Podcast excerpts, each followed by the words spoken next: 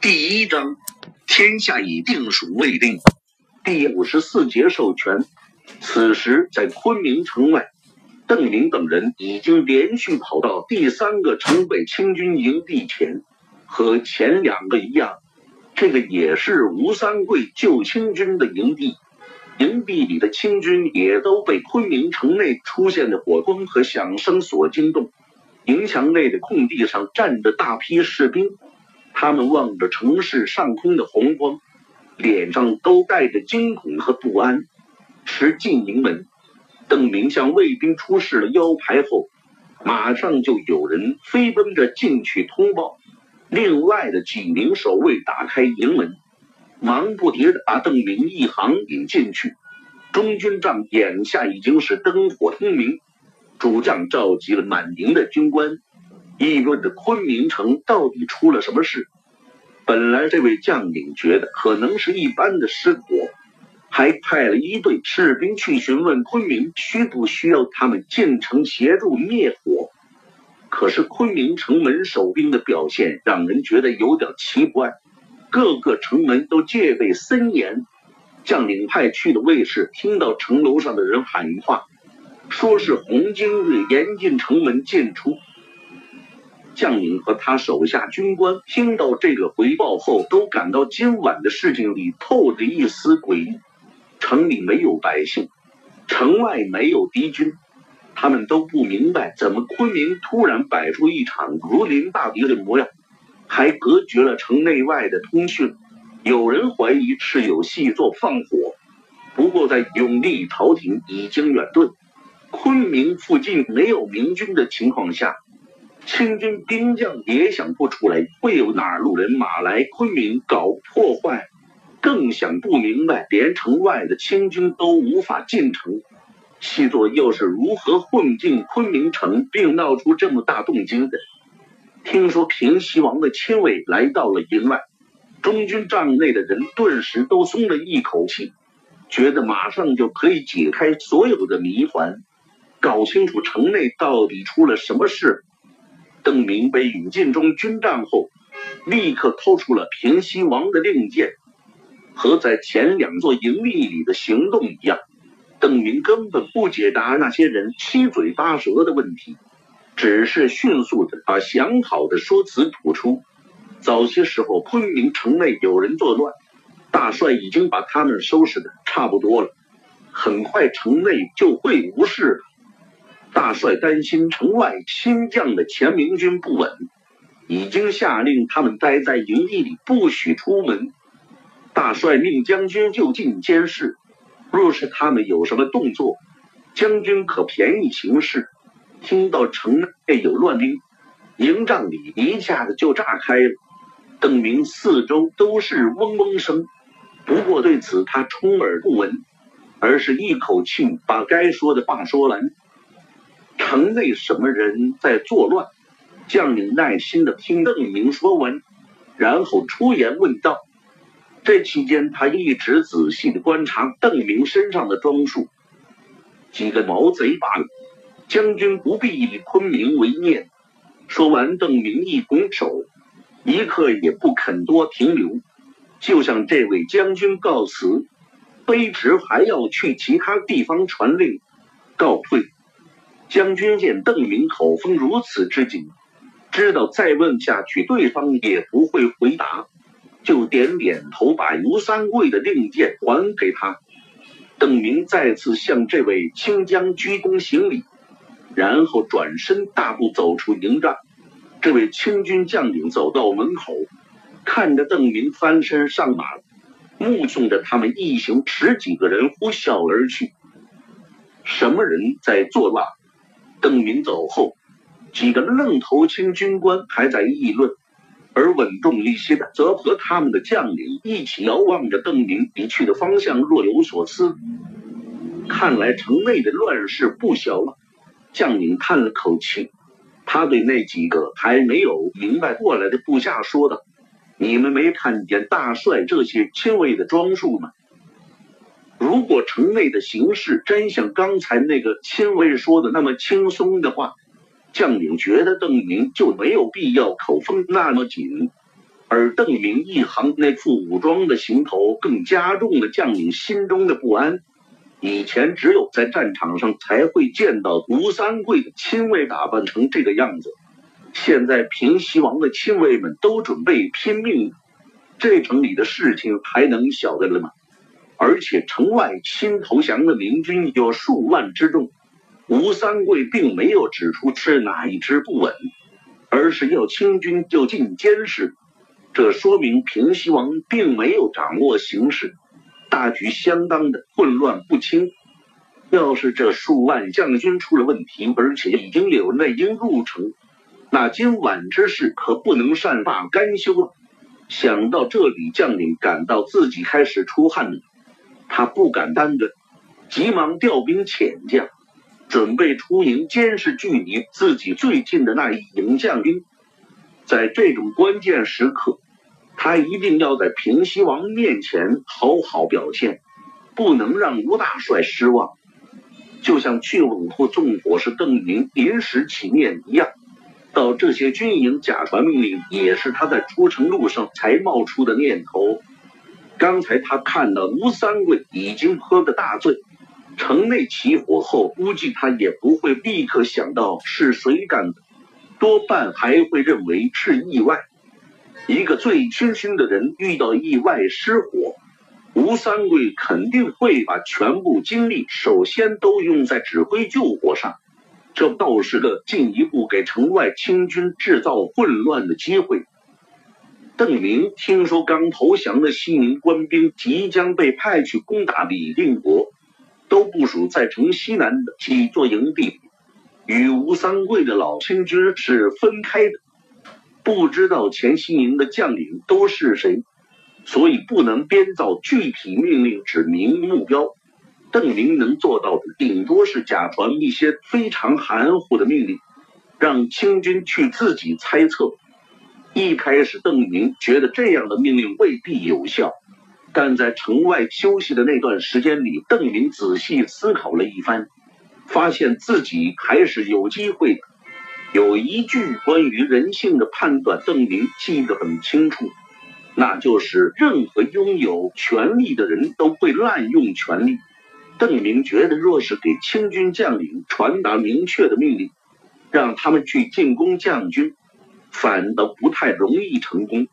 这样的命令非同小可，清军将领一定会非常谨慎地询问细节。要搞明白吴三桂到底为什么会下这样的决定，而一旦牵扯到细节问题，邓明觉得露馅的可能性就会大大增加。而如果以吴三桂的名义给这些清军将领便宜行事的权利，那反倒是一个看上去非常合理的命令，还可以避免交代细节。更重要的是。清军将领会很愿意接受一个这样的命令，因为这道命令隐含着吴三桂对受命将领的信任。清军将领能从中感到一种对自己能力和判断力的肯定。有谁不喜欢恭维呢？又有谁会认为自己缺乏能力，不值得信任的？所以邓明就毫不犹豫的给城外各营清军送去了平西王的充分信任。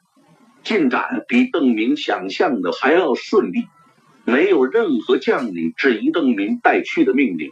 果然，没有人认为自己配不上平西王的信任。很好，现在要做的就是给他们创造滥用权力的机会了，或者说是给他们一个表现不辜负平西王信任的机会。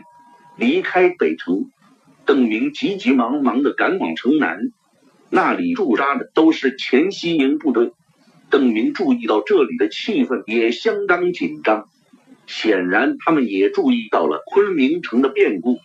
这次邓明并没有进入军营，甚至没有靠近营墙，而是带着自己那队人站在较远的地方，连马都不下，只是冲着对面举起吴三桂的令箭。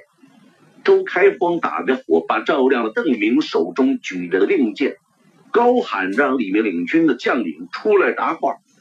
等明墙上有人自报是此营之主后，邓明立刻朝着营墙上大喊：“平西王有令，昆明失火，为了避免殃及你们，立刻拔营向南二十里扎营。一连喊了三遍。邓明收起举着的令箭，带着手下一溜烟跑离了这座营地。看着那队全副武装的吴三桂亲卫消失在夜色中，营墙上的新营将将默默的站立良久，终于对身后的卫士下令道：“传令，拔营，连夜出发，向南二十里。”大人，这大半夜的，听到命令后，卫士们中间不少人都不满的叫起来。目睹卢三桂亲卫用那种傲慢自大的态度下达了这样无理的命令后，不少人都是心头火起。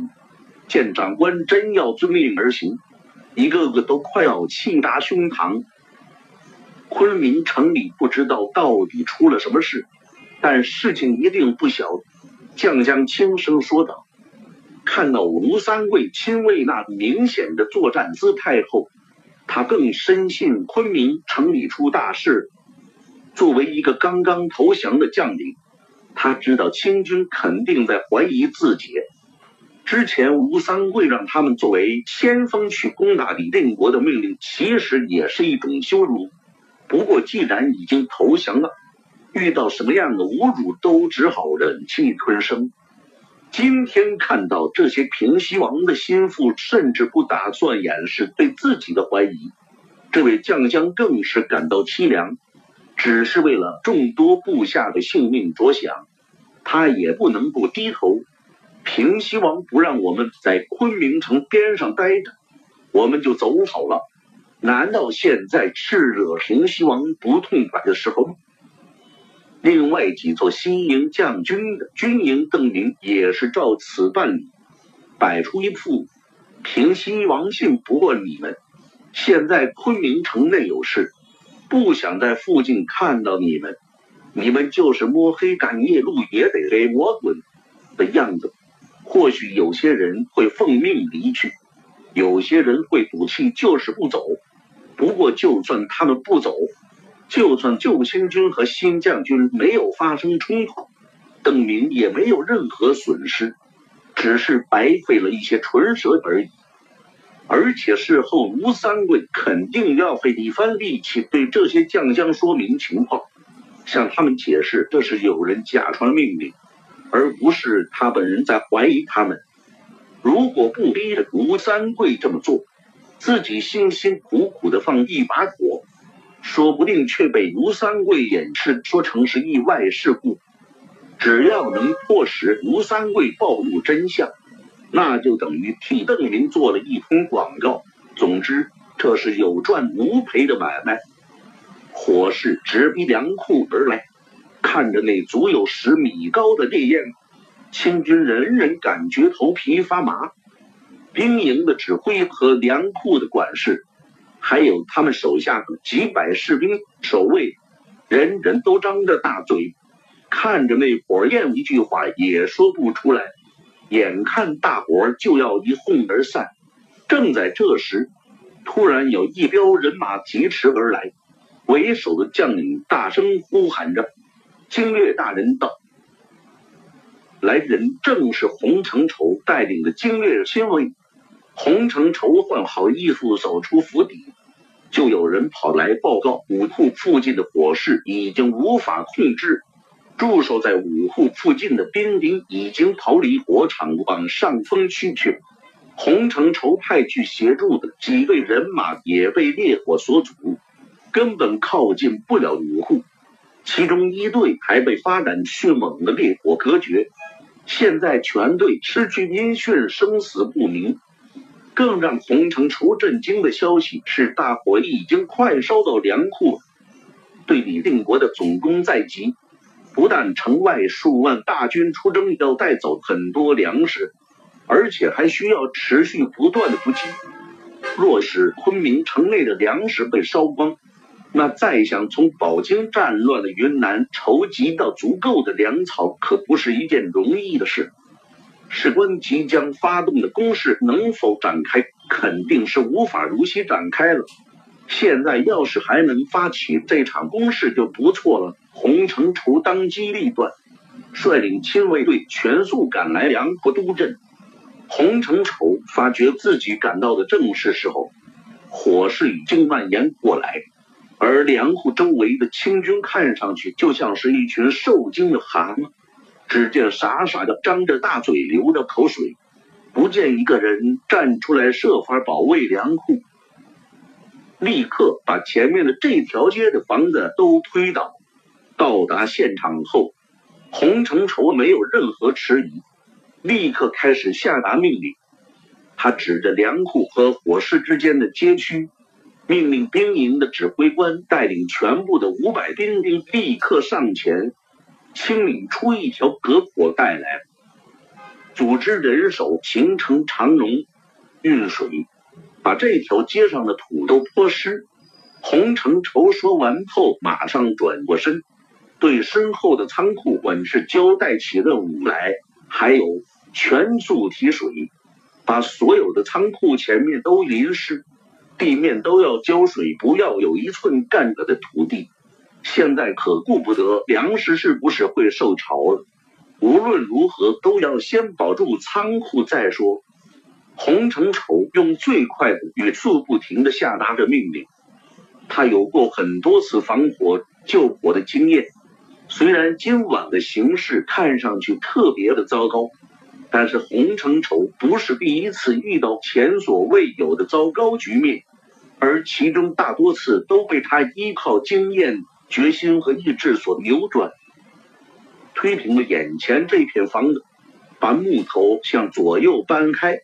引开火势，洪承畴一边说一边想，他估计士兵会有不小的伤亡，不过与粮库相比，再大的损失也是值得的。粮库里面储存的物资事关皇上的统一大业，和这样的伟业相比，付出任何损失都是值得的。一旦把火势从正面引开。洪承畴打算继续推平两侧的街区，最后围绕粮库形成环形的隔土带。这并不能完全保证粮库的安全，毕竟对面的火势看上去实在太惊人了。不过洪承畴还会全力组织人手向隔火带上浇水，只要坚持下去，火势终归会越来越小的，而且。洪承畴仰头看了看天上的阴云，或许一场大雨片刻后就会来临。在邓明不停的假传命令，洪承畴紧急组织救火的同时，吴三桂正拼命的往自己脸上泼冷水。大睡之后还没睡上半个时辰，就被亲卫们喊醒。那声来自五户的巨响，并没有能够惊醒吴三桂。火势刚起的时候，心腹将领就自行下令救火。那时他们还没有叫醒吴三桂的打算，但火势发展之猛，让所有的人都措手不及。不但没能控制住，一转眼还蔓延了大片城区。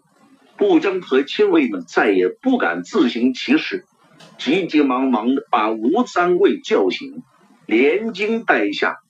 吴三桂的酒已经醒过来不少，但他现在感觉脑袋还是昏沉沉的。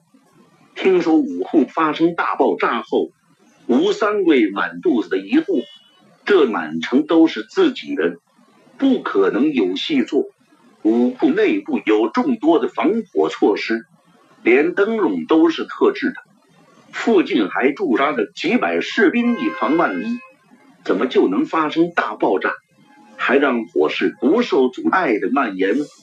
再三确认大火是从鲁库烧起来的后，吴三桂突然想起他好像派什么人去过武库，一问左右，果然有此事。他连忙召那个亲卫来见，但左右回答那个亲卫出去了就没回来。他们还以为是被保宁千总，也就是赵良栋签收的手下拖去喝酒了。这混蛋！不，这两个混蛋！吴三桂骂道。他开始怀疑这场事故和自己的亲卫以及赵良栋的新部下有关。过了没多久，赵良栋衣冠不整的跑进平西王府。今天他喝完酒后没有出城，而是在昆明歇息。往常吴三桂和赵良栋很少喝酒，这次是为了招待洪承畴，也是为了给即将出征的赵良栋饯行。现在赵良栋也是一个劲的在肚子里喊回去，用力远遁缅甸，周边的明军飞逃激将，安宁了好几个月，怎么稍微放松一下，喝了点酒，就突然的大火了呢？眼看着大火烧得越来越大，洪承畴那边派人来通报，精锐已经亲自赶去粮库督战。督战，洪承畴已经用这个字眼来形容形势的危急了。吴三桂考虑是否有必要召唤城外部队进城协助救火，他用力甩了甩头，竭力把沉甸甸的不适感驱逐出去。吴三桂没有动员将军，也没有动员他觉得军纪不好的几营兵马，而是有选择的挑选了几个他认为既可靠又忠诚的将领。一时间令箭齐发，亲卫们带着吴三桂的口令从平西王府蜂拥而出。吴三桂抓紧时间喝了几杯茶，不光是为了醒酒。现在吴三桂脑袋发疼，喉咙也非常不舒服。亲卫回来的比吴三桂想象的要快许多倍。他正惊讶，怎么一转眼他们又回来了？没想到亲卫先叫嚷起来，他们全在城门口被堵住了。手持洪承畴令箭的人与他们争论不休，说什么也不让他们出城。跟着这几个亲卫一起来的，还有城门楼的守兵。他们既不敢得罪洪承畴的人，也不敢得罪吴三桂的人，夹在两拨将领中间，一个劲的说好话。他们跟着过来是为了核实身份。洪承畴的亲卫说：“核实身份后就可以出城。”吴三桂脸色一沉，正要大发雷霆，突然心中一惊。转身看向赵良栋，后者刚喝了醒酒汤，也在琢磨洪承畴这道命令的含义。两人都知道洪承畴可不是个荒唐糊涂的人。二人还来不及交换意见，突然又有一个清兵跌跌撞撞的跑进门来，向着吴三桂嚎叫：“大帅，大事不好啦！城外打起来了！”